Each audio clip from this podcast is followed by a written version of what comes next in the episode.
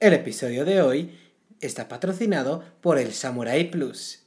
Samurai Plus, el único cuchillo que mientras más lo usa, más se afila. Samurai Plus, adquiéralo ya.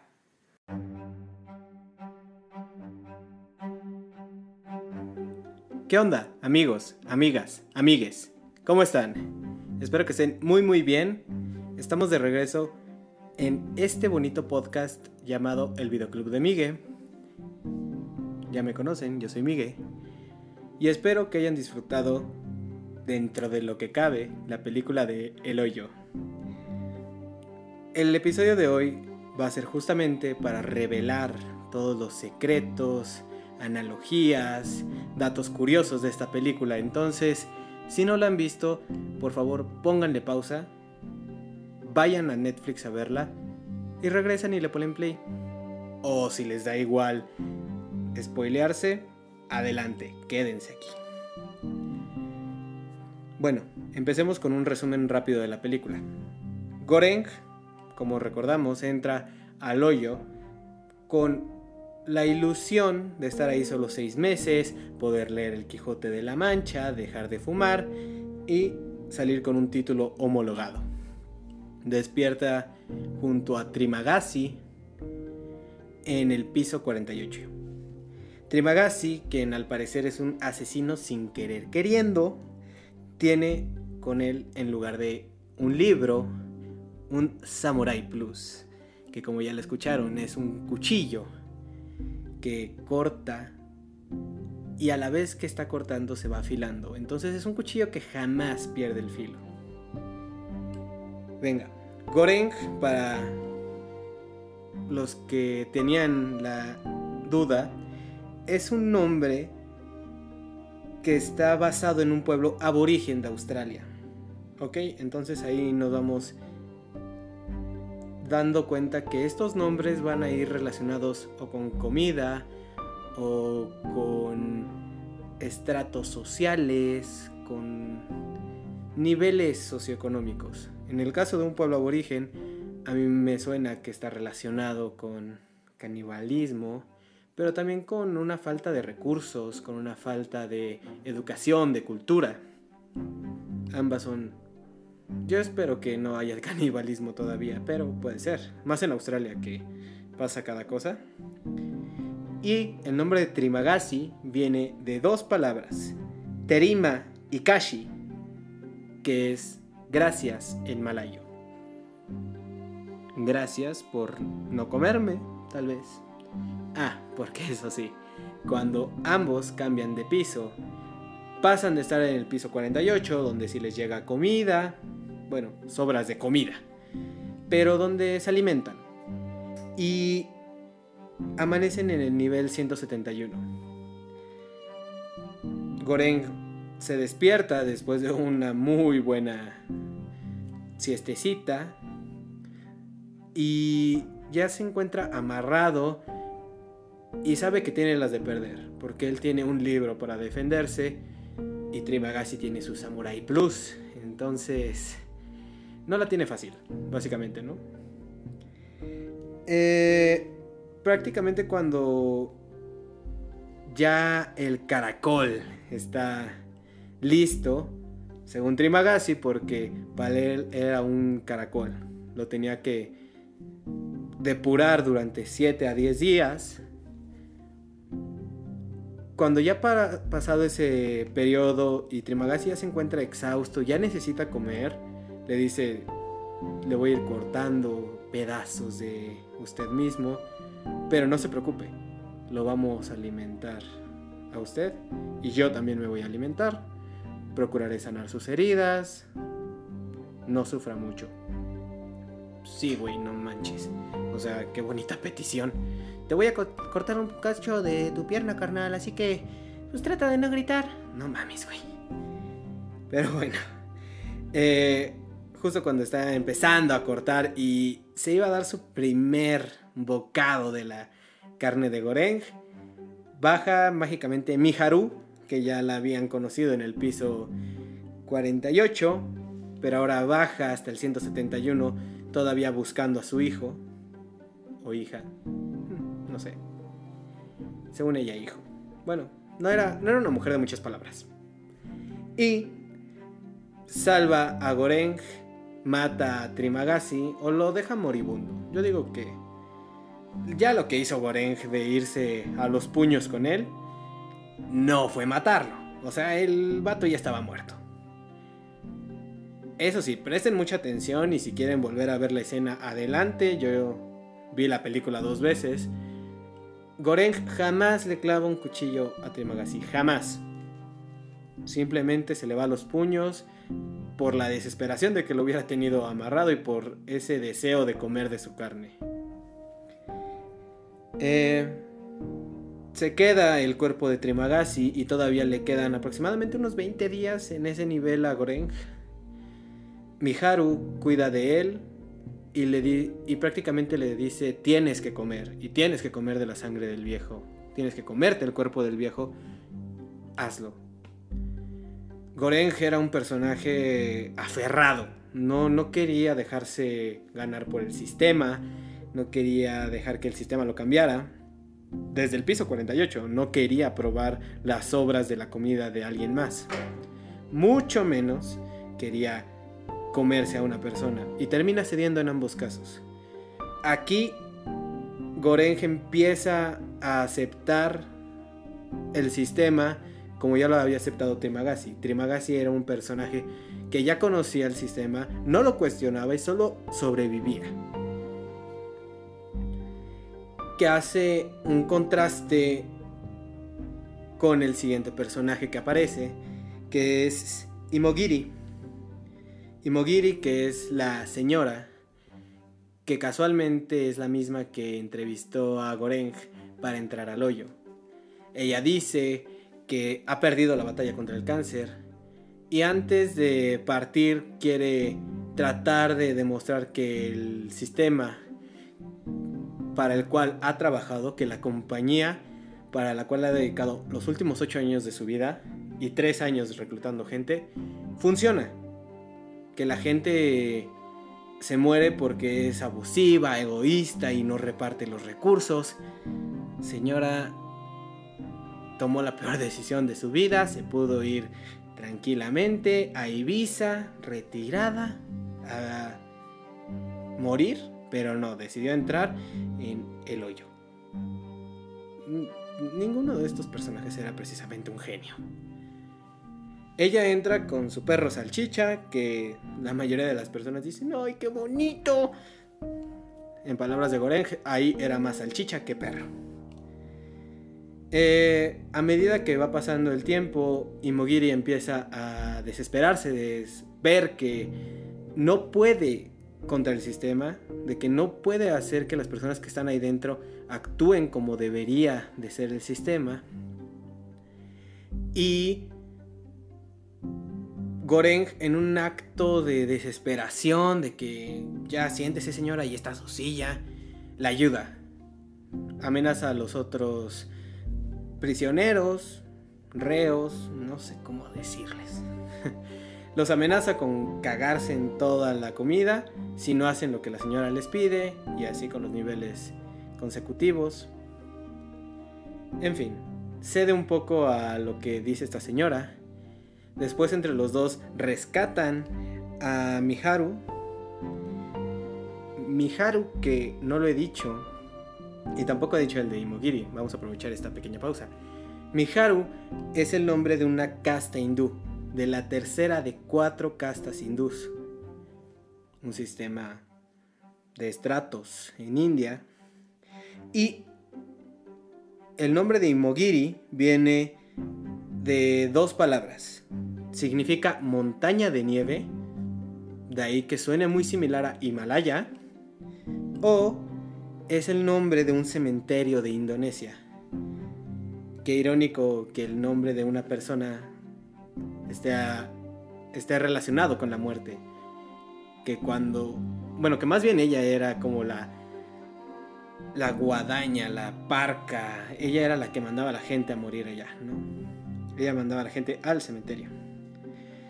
Entonces Miharu, mientras curan sus heridas, mientras la ayudan a recuperarse, ella aprovecha que están dormidos y se come al perro. Bueno, lo mata. Sí se lo come. Una parte. No iba a durar mucho. Eh, esto empieza a provocar la debacle de Imogiri y empieza a hacer que ella pierda esa fe en el sistema. Según ella, el sistema del hoyo solo tenía 200 niveles. Y creo que esto se ve muy muy claro cuando llegan al nivel 202, cuando amanecen en el nivel 202. Despierta ella primero que Goreng para variar, porque Goreng tenía el sueño muy muy pesado. Y ya se ha suicidado. Aquí es cuando Goreng empieza a perder todavía un poco más la cabeza, como que hablar con personas era bueno para él, pero cuando estaba solo no sabe estar solo. Y lo dijo en la entrevista, lo refleja ahí empieza a tener alucinaciones tanto con Trimagasi como con Imogiri, que si se tiene que comer su cuerpo. Gracias a Dios esta película es... no llegó a esos extremos de la necrofilia. Pero bueno. Eh, Goreng sobrevive al piso 202. Se resiste otra vez a comerse su cuerpo, pero eh, termina cediendo. Pobrecito. Y amanece en el nivel 6 el paraíso. O sea, la comida llegaba prácticamente intacta a él. Con él ahora aparece Bajarat, cuyo nombre significa una mezcla de especias. Eh, comino, canela. Es muy usada en Medio Oriente, me parece. O creo que por Turquía. Alguna parte ahí de Europa, Medio Oriente, cosas así. Bajarat, al darse cuenta que está en el nivel 6, dice, este es mi momento y él quiere subir, él quiere escapar de la prisión y ser libre. Cosa chistosa, la gente que está arriba de ti difícilmente te va a dar la mano. Muchas veces se cagan en ti, según esta película. Y es que sí, porque alguien te ayudaría a estar mejor que él hay que pensar que la sociedad todavía tiene solución y que genuinamente sí podemos ayudar a las personas que pueden estar debajo de nosotros si es que ellos pueden y tienen el potencial para estar arriba de nosotros. Entonces, Bajarat también se resigna, dice, esto es imposible, no vamos a salir. Bueno, sería más como, esto es imposible, chicos, no vamos a salir. Que eso es un poco racista. Perdonen si los chistes los ofenden, chicos. Es comedia, ríense un poco. Eh, Goreng lo convence de bajar y repartir toda la comida. Así romperán el sistema y le demostrarán al sistema que está mal. Bajarat le dice, no puedes contra el sistema, pero acepta la misión eh, van bajando los primeros niveles y se dan cuenta que los primeros 50 pisos ya han comido los días anteriores. Estas personas con cierta ayuda, cierta amenaza, aceptan un día de ayuno con tal de repartir los recursos a los niveles inferiores. Y el viejito Brambang les dice, bueno, el señor de la silla de ruedas, para mí sí era viejito. es un sabio, eso sí. Les dice que lo que deben de hacer es mandar un mensaje, porque lo que pase adentro no va a llegar a la administración. Es más, la administración ni siquiera se va a dar cuenta, pero tiene que llegar un mensaje a la cocina y la cocina va a mandar el mensaje a la administración. ¿Cuál es ese mensaje? La panacota. La panacota es el mensaje. Cuiden la panacota con sus putas vidas. Él lo dijo, no yo. Tal vez no con esas palabras, pero lo dijo. Entonces, empiezan a descender, a repartir comida a partir del nivel 51 y defienden la panacota. Llegan a los niveles 200 y cachitos, se dan cuenta que la plataforma ya no se detiene, donde ya no queda gente viva. Y en los últimos niveles empiezan a ver que están asesinando a Miharu. Esto toca una fibra en Goreng porque es una persona con la que ha tenido cierta conexión, lo ayudó, él ha ayudado, ya tiene cierto cariño, deseo por ella. No sé, esa escena en luz roja me hace pensar que era deseo y no cariño. No lo sé. Tiene cierta mm, tendencia por Miharu. Y irracionalmente se avienta. Se avienta a tratar de salvarla. En el, eso le cuesta prácticamente la vida. Porque caen en un piso donde pues el otro güey era muchísimo más fuerte. No te pongas con Sansón a las patadas, carnal. Piénsalo dos veces. Más vale maña que fuerza. No sé cómo más decírtelo. Bueno, si pudieras oírme. Y por otro lado, Bajarat se baja a defenderlo y hay un güey con una katana. A, ver, paréntesis. ¿Qué pedo la gente? Llevaban cosas muy, muy raras. Había un güey con una tabla de surf. ¿Qué pedo? Estaba el güey con la katana, el viejito con su Samurai Plus, el teto este con el libro. ¿Y luego qué? O sea, no sé. Habían cosas muy, muy raras, pero logran sobrevivir a ese piso. Sobrevivir, entre comillas. eh, Bajarat se lleva una muy buena rajada en el abdomen, estómago, pierna. No, no estoy muy seguro dónde le sacaron las tripas. Bueno, las tripas hubiera sido en el abdomen. Vamos a pensar que fue en el abdomen. Igoreng se lleva una asfixiada casi de muerte, lo cual pudo haber causado cierto daño, aparte de que le metieron unos buenos madrazos. De nuevo, no fue la decisión más inteligente Goreng. En fin. Así que Goreng y Bajarat continúan su travesía, se quedan sin recursos a pesar de que habían hecho lo imposible, de que habían intentado repartir todos los recursos. También hay un güey con una piscina, qué pedo. O sea, neta, ¿quién toma las decisiones de qué lleva ahí? ¿Por qué una piscina? No sé. Una alberca inflable, lo que sea. En fin, siguen su travesía y llegan al nivel 333. Casualidad de que en el 333 dos habitantes 333 por 2, 666, el número de la bestia, el número de Satán. Eh, puede que sí sea una coincidencia o que sí lo hayan pensado, no lo sé. Encuentran ahí que ahí se acaba el recorrido. Aparentemente ya no hay nada, nadie vivo. Y encuentran ahí a la hija de Miharu. Encuentran a una niña. Ceden la panacota para que esta niña coma. Y en sus últimos delirios, sueños, eh, brotes de imaginación, no sé, estaba loquito ya, Gorek, eh, decide que la niña es el mensaje. Se ilumina y dice, voy a mandar a la niña de regreso. Y Bajarat se muere por la cortada, le hace perder muchísima sangre. Llega al último nivel. Bueno, todavía bajan en la plataforma Goreng y la niña. Goreng se encuentra de nuevo con Trimagasi y la niña se va disparada al nivel cero. Así acaba la película. Un final aparentemente abierto, ¿no? Podemos empezar con lo obvio. La película obviamente es una metáfora de las clases sociales.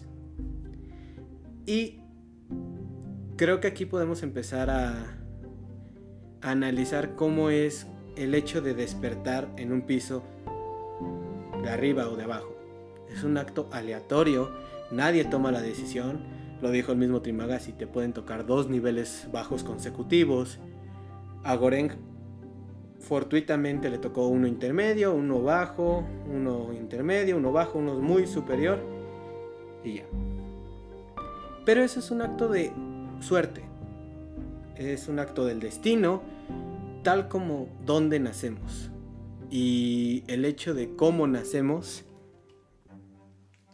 define muchísimas cosas para nosotros. Entonces, prácticamente nos podemos sentir agradecidos de que las cosas que tenemos no las hemos trabajado nosotros. Hasta antes de que empiezas a trabajar, y yo creo que incluso después, es un acto de suerte. Entonces, primer mensaje de la película que damos aquí, hay que ser agradecidos por dónde estamos, ¿no? Segundo mensaje. Los de arriba acaparan los recursos, mientras que los de abajo se matan entre ellos. Y esto lo podemos ver en cualquier sociedad. Los de arriba siempre tienen la mayor cantidad de recursos disponibles y los de abajo no tienen nada. Y obviamente siempre vas a irte con el que está al lado o abajo de ti. Miharu jamás subió a buscar a su hijo, ella siempre bajaba y ella siempre mataba hacia abajo, nunca subía. ¿Qué es lo que pasa con todos nosotros? Siempre nos aprovechamos del que está abajo de nosotros, no del que está arriba. No podemos cagar hacia arriba, como diría Goreng. También es cierto que no es casualidad que Goreng entre a, a la prisión, al hoyo, al CVA, como le quieras decir, no es casualidad que entre con el Quijote de la Macha. Al final del día, Goreng empieza a tener ciertas alucinaciones, empieza a volverse el ojo tal y como le pasó al Quijote de la Mancha. E incluso podemos pensar que Bajarat se convierte en cierto momento en su Sancho, ya que Goreng y el Quijote era una persona loca. ¿Cómo es que alguien, solo un loco dejaría el sexto piso? Y eso se lo dice Bajarat. Ya estaba loco, ¿no? Eh, convence a Bajarat y él con una fe ciega, con mucha... ¿Cómo decirlo? Con mucha inocencia, eh, pureza, sin tanto criterio propio, decide acompañar y ayudar a su Quijote.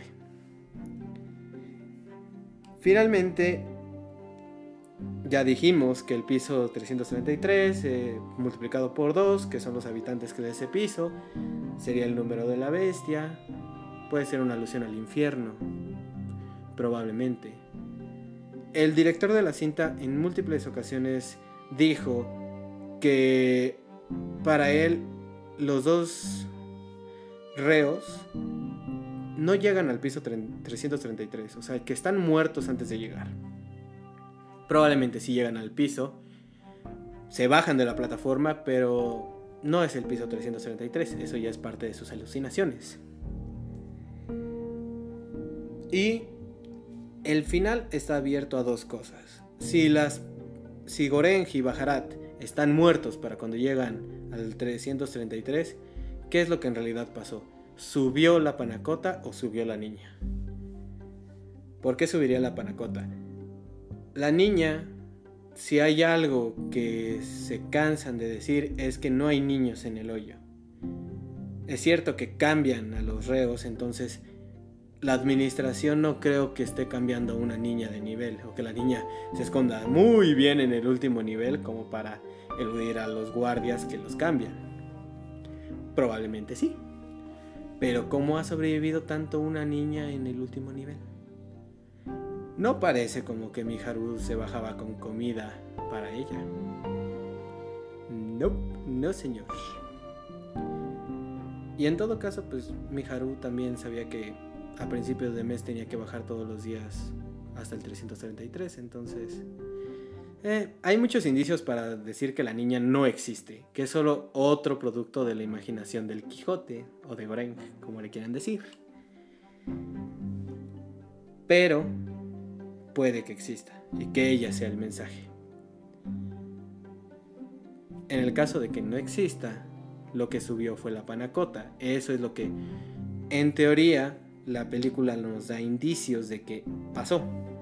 Hay una escena en la película en la que se ve la cocina y cómo es que el chef está caminando con una panacota, regañando, diciendo, mm, cagándose a toda su gente del por qué había un pelo en la panacota.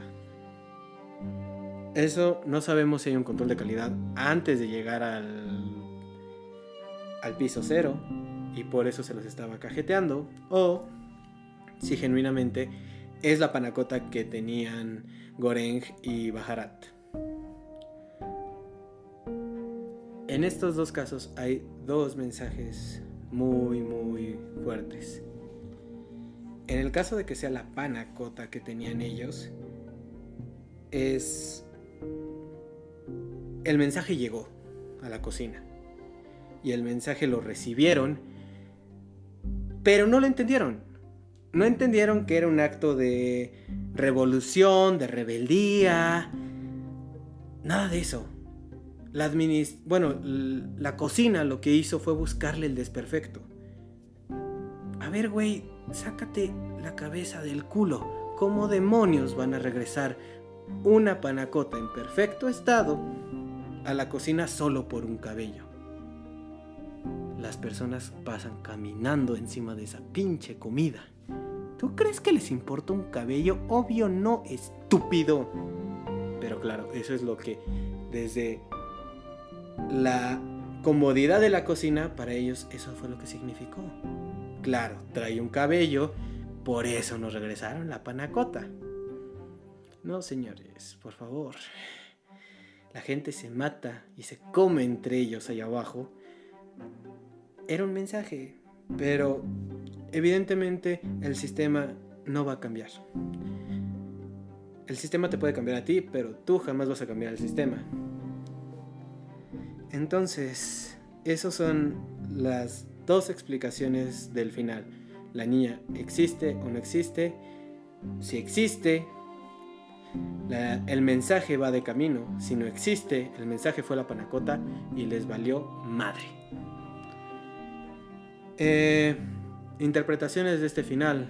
Probablemente si la niña sube, puede ser que los niños, que las nuevas generaciones, son el futuro, ¿no? Y que ellos son los únicos que tienen el poder de cambiar el sistema. Probablemente no los niños, probablemente las nuevas generaciones somos nosotros, personas de veintitantos años, en la adolescencia, etc. Somos las personas que tenemos el poder de cambiar el sistema en el cual estamos inmersos. Y el otro mensaje, un poquito más fatalista, es que no puedes cambiar el sistema. El sistema solo existe. Ahora, también, por favor, no vayan a sus clases en línea, no vayan a regresar a clases y a decirle, a ver, profe, es que yo tengo la solución para la desigualdad social. Yo vi una película que se llama El Hoyo y de ello puedo entender que el capitalismo es un pésimo sistema y el comunismo es algo bueno, porque no.